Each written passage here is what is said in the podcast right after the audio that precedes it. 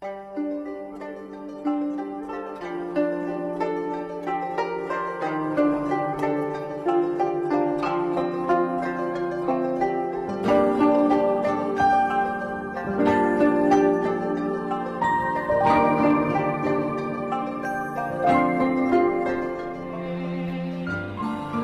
么是园林？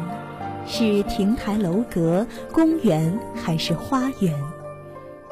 画家叶放花了两年的时间，在公寓后的空地建了一个园林，绿荫披拂，芳草潋滟，丛林尽头荡漾着山色湖光。篆刻家蔡廷辉用刻刀在石头上雕刻了一个园林。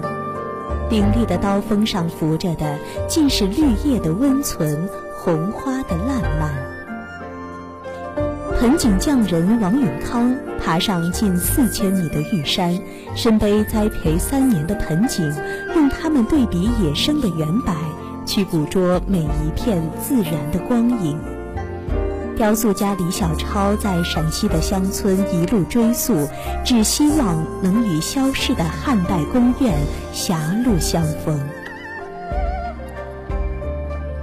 当拙政园的梅花再次盛开的时候，赶上一场难得的春雪，过云楼花园里的桃李结果落入池中，桃核漂流到太湖岸边，长成另一棵桃树。一千年前，既是皇帝又是艺术家的宋徽宗建造了园林的最高峰艮岳，实现了中国乐园文化的两大终极思想——蓬莱和桃花源。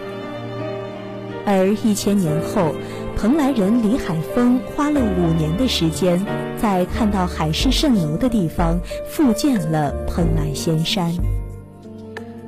这不是园林，这也是园林。中国人的花园有神仙的理想，又有平民的热望。年复一年，不断重复修建，又被毁掉，梦想的高度却从未被超越。园林是最佳人居环境，是一种生活方式。它是用植物、山水、泥土、树木搭建的一个温床。而山水植物就像人类的襁褓，性起天然。两千年来逐渐形成的精致园林，是中国人与自然和谐相处的一种方式，却随着二百年来科技的突飞猛进在逐渐消散，又在近二十年悄然兴起。不管人类进步快慢。只要人心未变，似乎总会受到一种文化惯性的呼唤。自秦始皇建造了长城，中国就是围墙内的一个大花园。今天的文化地球村将带您遍访群芳，穿越四季，探寻中国园林里的精致生活。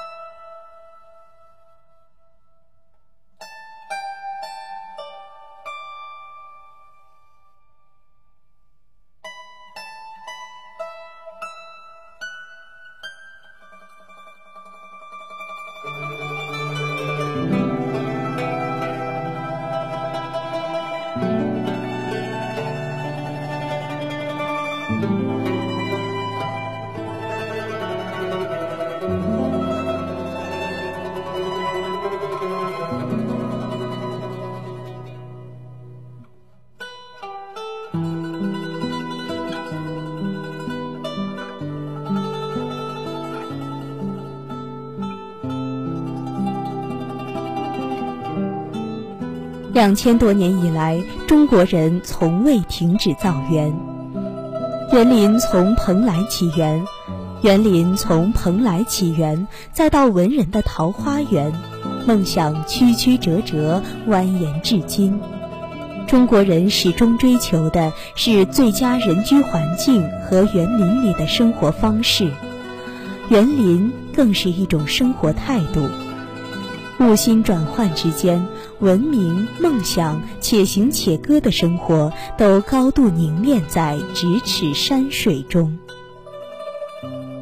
园林不仅是梅花三弄里不为世人理解的神交，是《兰亭序》里留给后人生死的感怀，更是陶渊明放飞后世的无限风筝。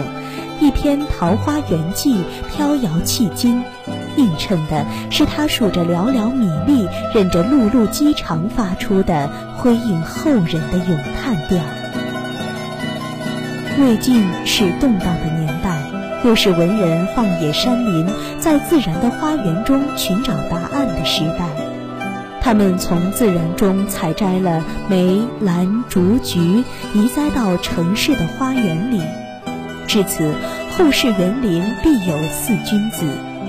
而桃林深处，落英翩飞，缘溪行，望路之远近。桃花源究竟有多远？这个问题到了今天，也是生命真意的终极叩问。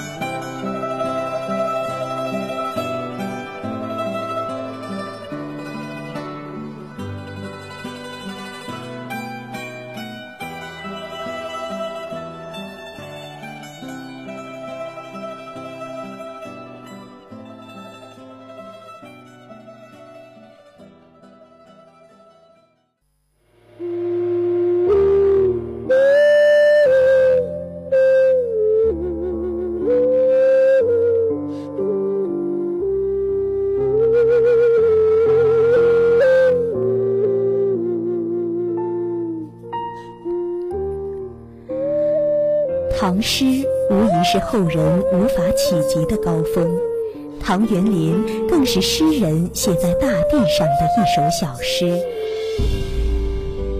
从山野湖泽落叶飞来的蝴蝶，携带自然的花香进入了城市，在唐代逐渐形成后世真正意义的园林。从王维到白居易，终于使得文人园林坚实落地。中国大地经历了太多的变迁，兢兢业业的唐代文人依然试图运用唐诗、南音和盆景这些唐代留存的艺术，重新搭建唐代园林。然而，即便他们纵情山水，也仍然摆脱不了中国文人千年不变的尴尬。始终在政治、艺术、生命之间的悻悻徘徊。时光踽踽独行，直到明朝，文征明设计了举世闻名的拙政园，文振亨写了积被淹没的《账务志》，其中谈到：账务本乃身外之物，饥不可食，寒不可衣。然则凡闲事玩好之事，自古就有雅俗之分。账务者，文公谓之入品，实乃雅人之志。戏谑名人在园林里的生活方式，原来战乱贫人潦倒之余，中国人还可以这样精致生活。玩物亦能存志。物心转换之间，他们的态度嵌入并滋养了园林。他们可以精致到无以复加，却并不妨碍他们的高风傲骨。不食周黍，剪发勿宁死。精致生活培养的是一颗高洁的心。花园之内，月朗星疏，林林总总的自我了断，总是如同花开花落一般。风淡云轻。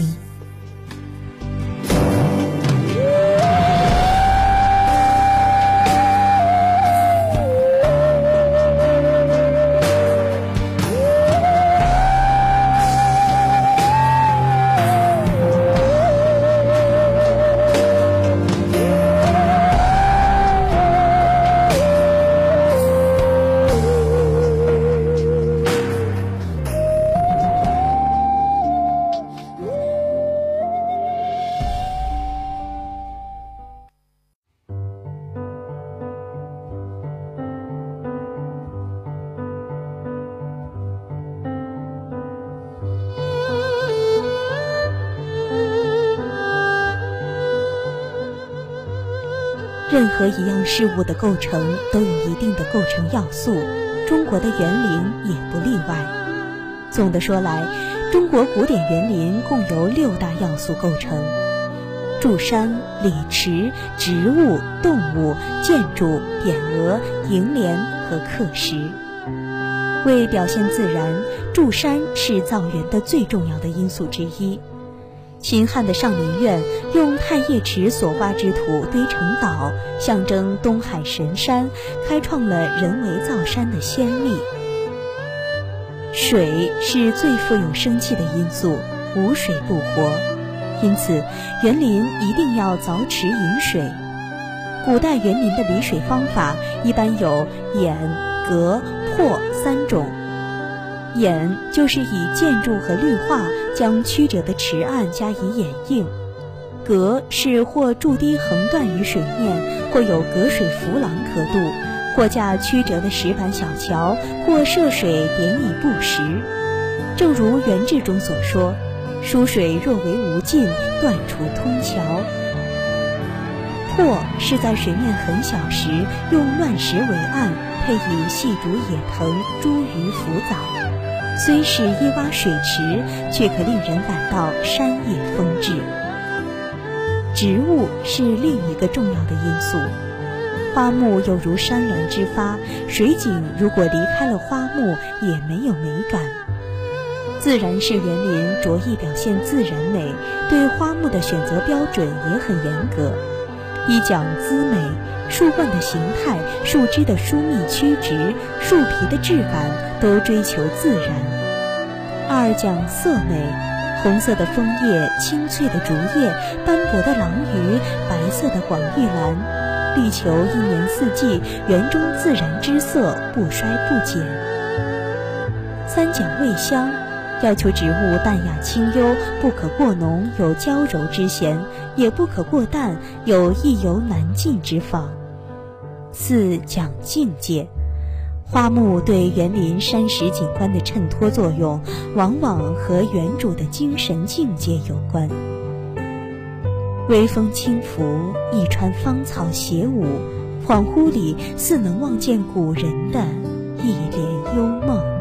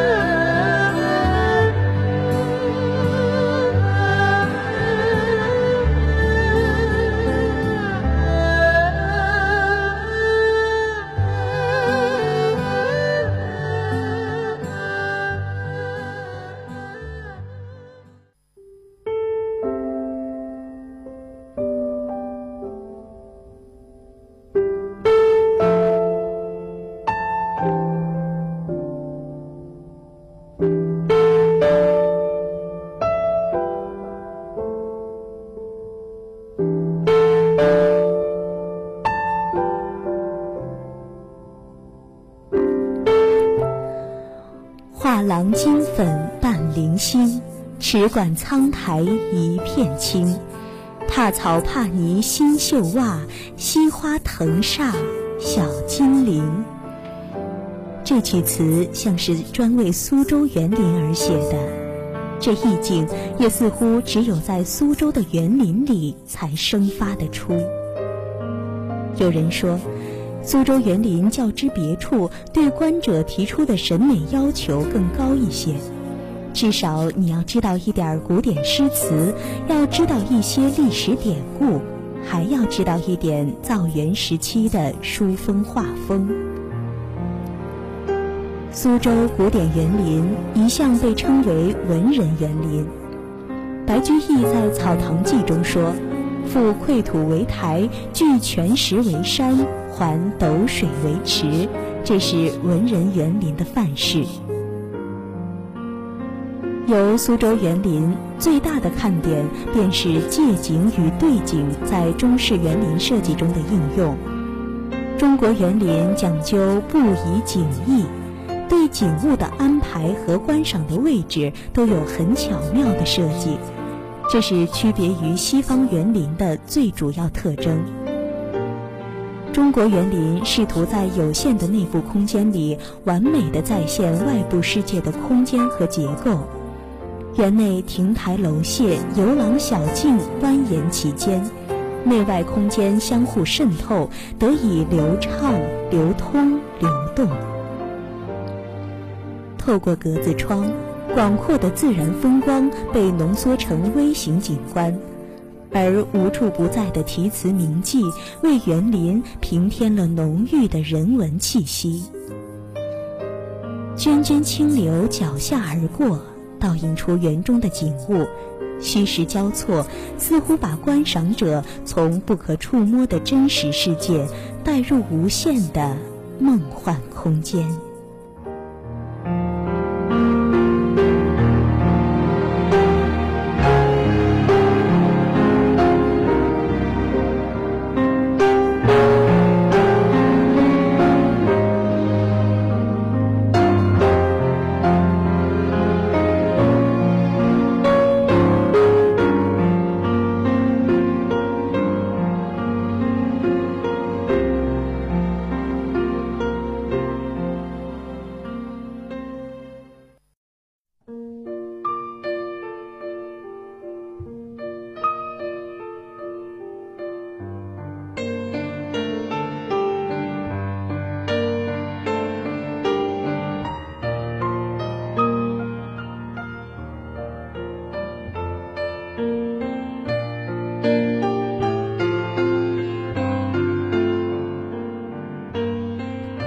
我们的心将安放于何处？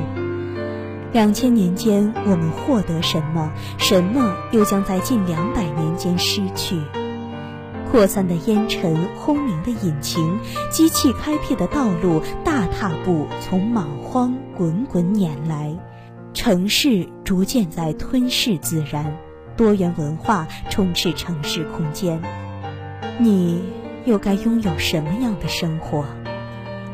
木香园园主徐志鹏说：“没有木香花，就没有木香园，更没有木香巷。对他来说，被偷走的花里有回不去的故园。鸟、花、盆景、桥、梦，凝心静气徜徉其中时，不难品出园林中物心传递的真谛。与自然和谐相处的方式是万物归心。”天人合一。好了，今天的文化地球村到这里就要和大家说再见了。主持人小畅，感谢您的收听，我们下期再见。